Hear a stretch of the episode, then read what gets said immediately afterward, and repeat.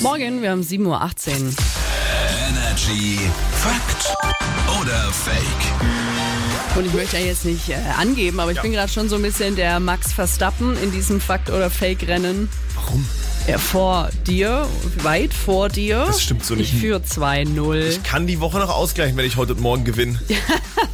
Ja, wie gesagt, ich bin so gerade der Mer- Max Verstappen hier. äh, wir haben beide Thesen dabei, Ja. die präsentieren wir uns jetzt und dann schauen wir mal, ob du vielleicht doch noch aufholen kannst oder ich dich weiterhin Definitiv. in den Boden stampfe. Du darfst anfangen mit deiner These. Ich behaupte, der Name des Medikaments Ritalin kommt vom Mhm. Frauennamen Rita. Fakt oder Fake?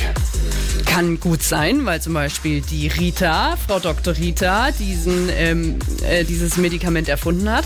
Ah, okay. Ja, ich dachte schon, wer ist Frau Dr. Rita? Ja, das ist die Erfinderin. Ähm, könnte sein, aber es kann natürlich auch wiederum sein, dass du einfach dir das ausgedacht hast.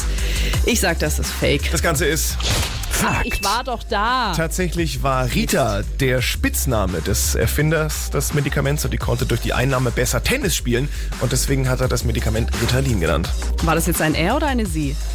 Rita, eine Sie, Erfinder, ein Er.